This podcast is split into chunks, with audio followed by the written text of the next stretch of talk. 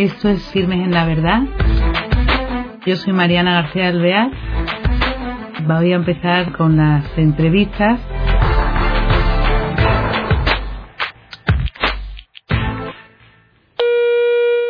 Hola queridos oyentes, bienvenidos a un nuevo programa de Firmes en la Verdad. Esta vez tenemos al otro lado del hilo telefónico a José María Zavala.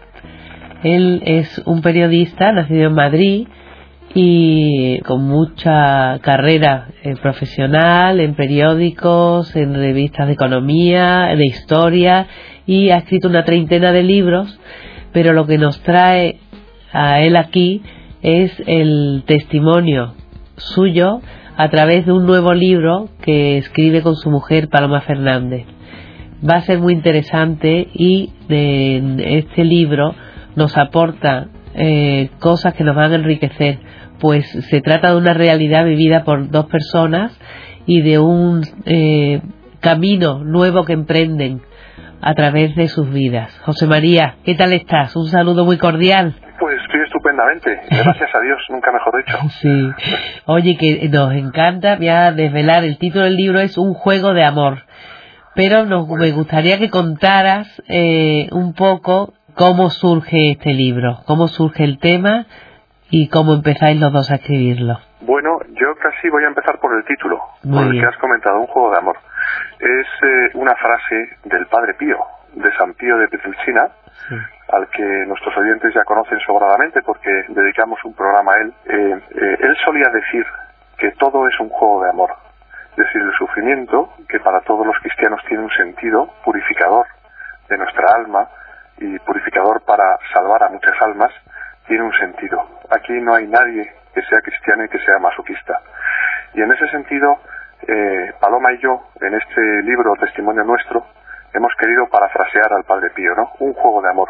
Y eso ha sido, eh, desde el comienzo, desde que yo tuve la conversión, una conversión de esas que se llaman tumbativas, en la que en cuestión de segundos la vida te da un vuelco. Yo, eh, fijaros que no soy una persona de lágrima fácil, y sin embargo, cuando menos lo esperaba, en el momento más inesperado, como digo, empecé a llorar como un niño recién nacido, estuve horas enteras llorando. Fíjate, ¿cómo fue? Incluso, Perdóname, pero cuéntanos a través de qué llegó tu conversión tumbativa. Bueno, eh, el gran intercesor fue, por supuesto, el Padre Pío, que había irrumpido en mi vida eh, meses atrás, cuando fuimos a ver una película magnífica, mm, producida por la RAI, que se titula Padre Pío, que la recomiendo vivamente.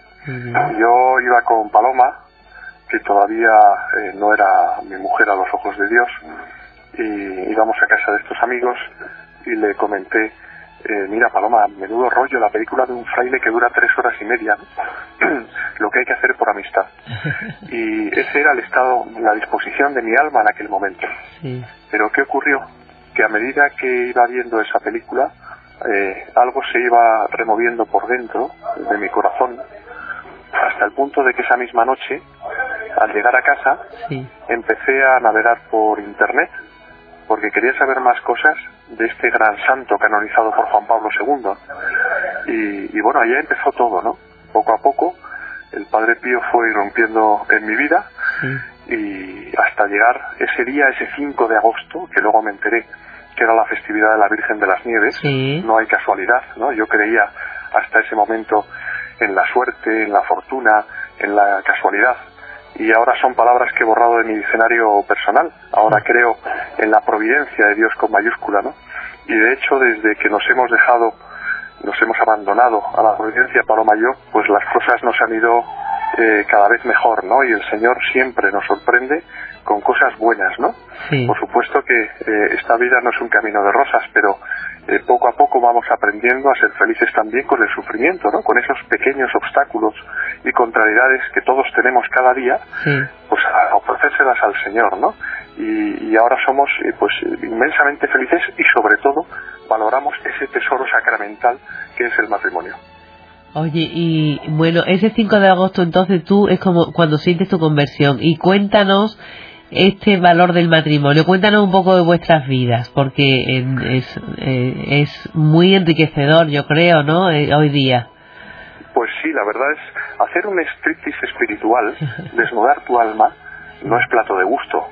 Eh, de hecho, la, la idea de escribir este libro no es nuestra, sino de nuestro director espiritual, que hace cuatro años eh, nos comentó que teníamos que contar nuestro testimonio en un libro para hacer bien a muchas almas, ¿no? A muchos matrimonios. Que, bueno, la gran lacra, todos lo sabemos, por desgracia, en esta sociedad, una de las grandes lacras, junto con la del aborto, es precisamente la del divorcio, ¿no? Y la destrucción de la familia, ¿no? Y de los matrimonios. Y, y bueno, pues eh, nosotros eh, provenimos de sendas nulidades matrimoniales.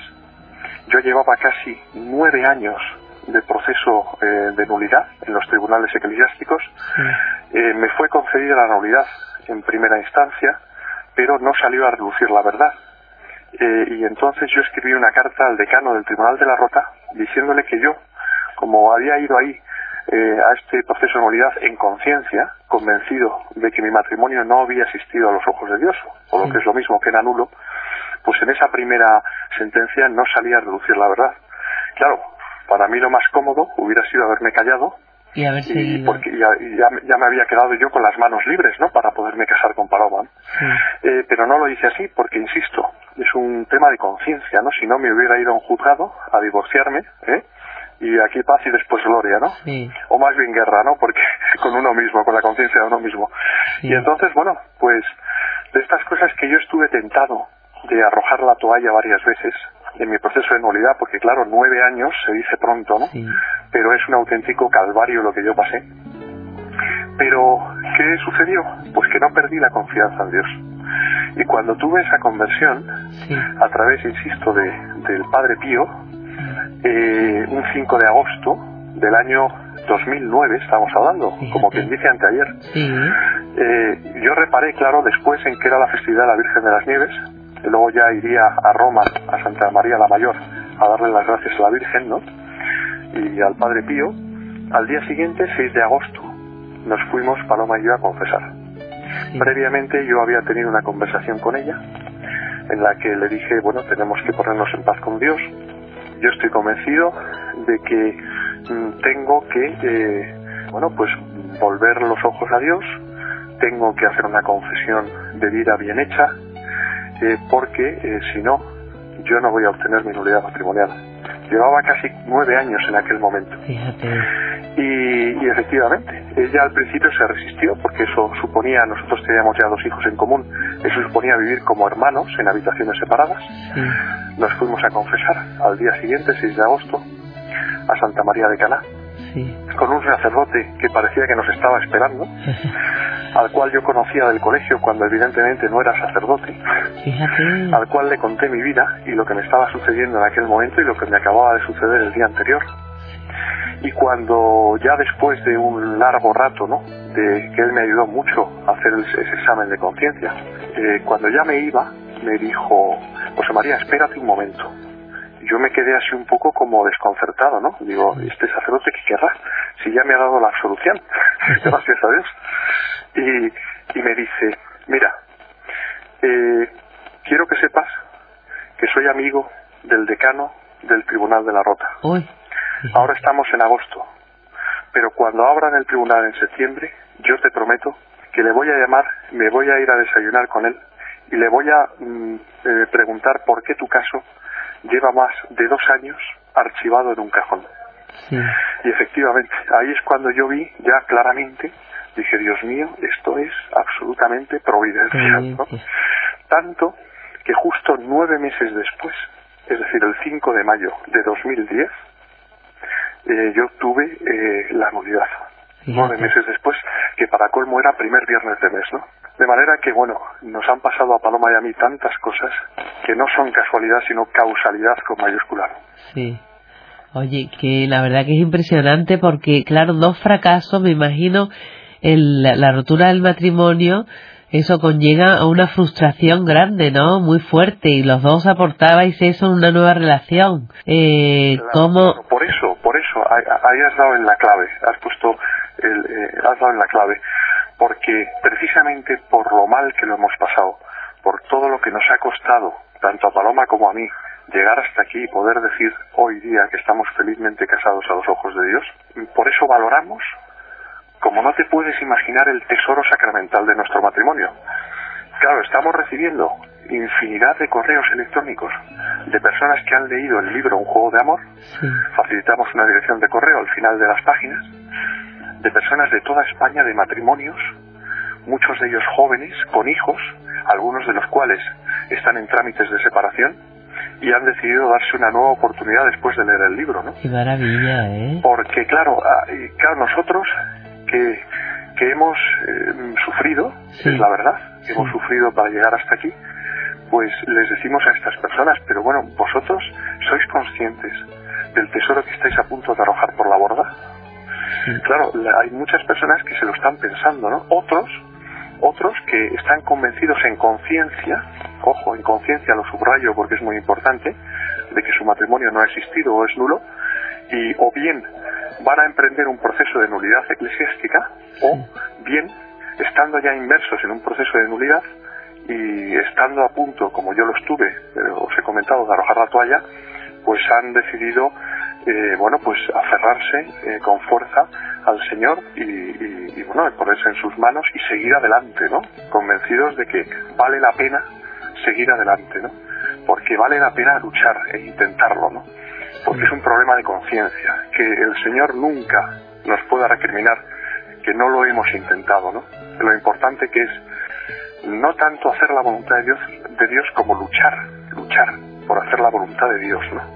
Luchar, caeremos mil veces, yo el primero, pero lo importante es levantarse, irse a confesar, pedir perdón al Señor y otra vez al empezar, ¿no? Hablaba antes de mi conversión.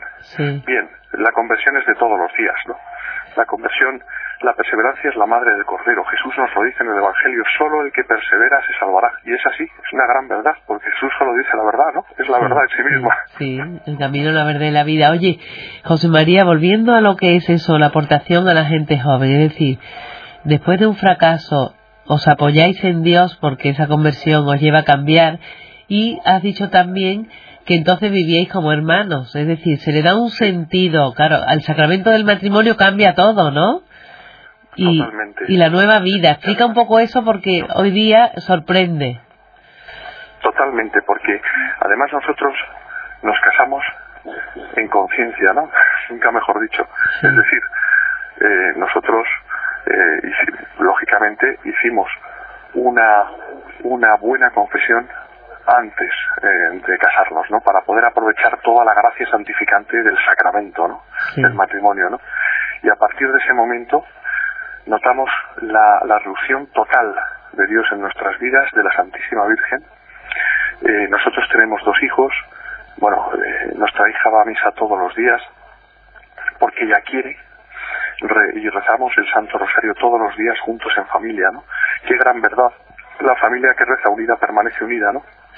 Llevamos así cinco años, gracias a Dios, pues la verdad que, bueno, siempre hay, como digo, sus obstáculos, pero mm, Dios es infinitamente poderoso y si estamos cerca de Él, Él nos lo dice además, ¿no? Sin mí no podéis hacer nada, ¿no? Y es, es la gran verdad, ¿no? Gracias a Dios, bueno, pues somos felices, ¿verdad? A, pesar de las dificultades que las tenemos, por supuesto que sí. Sí.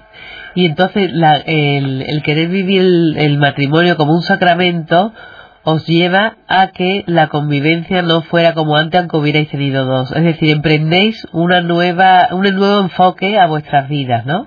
Sí, yo diría más. Volvemos a nacer. volvemos a nacer, es decir, eh, volvemos a nacer a la gracia de Dios. Y eso, y eso es decirlo todo, ¿no? Porque claro, de vivir de espaldas a Dios como yo viví, que estuve 15 años, ¿eh? 15 años sin pisar un confesionario, pues la vida te cambia por completo, te das cuenta, me doy cuenta de que yo, bueno, pues tengo en aquel momento que estoy alejado de Dios, en aquellos años, un buen puesto de trabajo, una buena casa, eh, un buen coche, lo tengo un buen sueldo, lo tengo todo materialmente, ¿no? Pero ese día 5 de agosto de 2009, el Señor me hace ver que en el fondo soy un profundo desgraciado y que como siga así me voy derecho al infierno. ¿no? Fíjate. Eso es algo verdaderamente, la Santísima Virgen está ahí muy presente en su festividad de la Virgen de las Nieves, el Padre Pío, ¿no? Y, me hacen ver eso, es decir, yo cuando lloro, como un recién nacido, que se llega a formar un pocito en el suelo con mis lágrimas. Paloma eh, lo vio, ¿no? O sea, fue algo verdaderamente increíble, ¿no? ¿Y por qué lloraba tanto? Pues por una razón, por haber ofendido a Dios durante tantos años y sobre todo con absoluta indiferencia. Fíjate, y, y eso de repente lo ves claro, e, es una cosa que, que, que te, te sientes iluminado y ves eso, lo de la ofensa a Dios. Sí, sí, sí, o sea, lo veo claramente, el haber ofendido a Dios. ¿Y Paloma? Claramente increíble. Eh, claro, yo hablo con ella, Sí, eh, como os comentaba, ¿no? Es decir, antes de, de ir a confesarnos, el día 6 de agosto, hablo con ella, es una conversación al principio en la que no nos entendemos, porque claro, ella eh, pues eh, está alucinada, ¿no? De mi transformación interior, ¿no? sí, me dice, bueno, eh, yo creo que era la única persona, que la última persona que podía esperarse que yo le hablara de esa manera, ¿no? sí, De vivir como hermanos y al principio no lo entiende, sí, pero al final acaba entendiéndolo y vamos a, a confesarnos, como digo, el día 6, ¿no? sí, Ella a partir de ahí, ella ya tiene en aquel momento su nulidad matrimonial y, y bueno, y hacemos ese firme propósito de estar cerca de Dios, de frecuentar los sacramentos, de rezar el Santo Rosario. Yo ese día, 5 de agosto, le prometo a la Santísima Virgen rezar el Santo Rosario todos los días de mi vida. sí. Y, y bueno, y, y empezamos a ser otros completamente distintos. Y luego te das cuenta cómo el Señor jamás te abandona, ¿no? Jamás te abandona, en, aunque estés en los momentos, bueno, pues que no ves humanamente eh, muchas cosas, el sentido de muchas cosas, pero el Señor jamás te abandona. Eh, te da dos hijos, dos hijos que son dos ángeles, ¿no? Sí. Que están muy cerca de Dios, que confiesan semanalmente, que están, bueno, eh, vamos, que es que son dos, dos regalos, ¿no? Del Señor y somos verdaderamente felices, ¿no? Ahora cuando somos verdaderamente felices, claro, eso es lo que tratamos de contagiar a tantas y tantas personas que están a punto, pues, de, de arrojar por la borda lo Sí. que a nosotros tanto trabajo nos costó conseguir, ¿no? Oye, ¿y Paloma, tienes a Paloma por ahí al lado para hablar un poco con ella? ¿Eh? A la coautora del libro. Lo voy a pasar ahora mismo, por supuesto. Oye, desde luego el libro eh, pondremos eh, en la retransmisión para que puedan comprarlo porque es muy interesante. Y, y bueno, vamos a hablar un poquito con Paloma que se nos acaba el tiempo. José María, muchísimas gracias, ¿eh? Nada, gracias, gracias a vosotros, de verdad, que Dios os bendiga. ¿eh? Gracias. Sí, hola, buenas Paloma, es que se nos va a acabar el tiempo. Queríamos oír tu voz, que eres coautora del libro. Tranquila. ¿eh? y que has compartido esa conversión. Quería, eh, nos hemos quedado en que José María, él eh, eh, siente esa conversión tumbativa, pero tú al lado quería yo que nos contaras cómo lo vives, porque claro, él te cambia y, y tú qué haces. Bueno, pues eh, él, como ha explicado, el día 5 de agosto en el- tuvo una conversión del, del año 2009. ¿Y tú cómo lo vives? Masiva, exacto, fueron dos segundos y bueno, pues pues yo como lo vivo, pues la verdad es que muy emocionada porque, bueno, pues mi marido además es un hombre que es muy alto y ver a una persona de repente, eh, bueno, pues empezar a, a llorar así de esta manera Fíjate. y, y sin saber de repente por qué, ¿no? Eh, imaginándote algo, ¿no? Por, por la situación en la que estábamos, por el sitio y todo. Sí. Bueno, pues muy emocionante y, y bueno, pues ¿Entendiste eh, cuando él lo ves llorar así? ¿Qué, qué, qué es lo que sientes tú? ¿Qué es lo... o sea, más o menos sí se intuía ya lo que podía estar pasándole, ¿no? Sí, Lo que pasa que luego ya rato, o sea, la, pues a cada unos minutos ya es cuando eh, hablamos, eh, me dice lo que le ha pasado eh, y bueno, pues eh, en realidad, eh, además bajamos, me acuerdo del sitio donde estábamos, bajamos a casa rezando el rosario, los niños y pues a nosotros con los niños, ¿no? Muy emocionados. sí. Eh, tuvo, él tuvo esa, como esa sensación rápida, o sea, de si tengo que rezar el rosario, ¿no? Entonces, eh, lo impresionante también fue al día siguiente, ¿no? Todo esto, lo- este testimonio, vamos, está todo contado en un juego de amor, ¿no? Sí, Como al día siguiente, pues él me pide a mí, eh, bueno, pues tenemos que vivir como hermanos, porque durante este tiempo eh, nosotros no hemos estado viviendo cara a Dios, ¿no? Entonces, eh, es un momento muy importante porque, vamos a ver, eh, yo en ese momento pues sí me rebelé porque, claro, yo decía, ¿cómo que como hermanos? No lo entiendo, pero no por nada físico, ¿no? Sino porque, bueno, eh, nosotros, gracias a Dios, estamos enamorados, nos queremos Sí. y, bueno, pues es bonito cuando tienes una persona, pues levantarte por la mañana con él, poder abrazarte, ¿no? Claro. Y lo normal de una pareja que se quiere, ¿no? Hasta que, bueno, pues te das cuenta que es cierto, vives, eh, no estás viviendo en gracia de Dios y entonces, bueno, pues ahí yo fueron muy pocas horas, o sea, de esto que te revelas, pero enseguida te das cuenta pues que es verdad. Yo también llevaba muchos años sin confesar, casi 15 años también, como él. Y, y bueno, pues el primer impulso que tienes es irte corriendo a confesar, hacer un, pues eso, un repaso de tu vida, ¿no?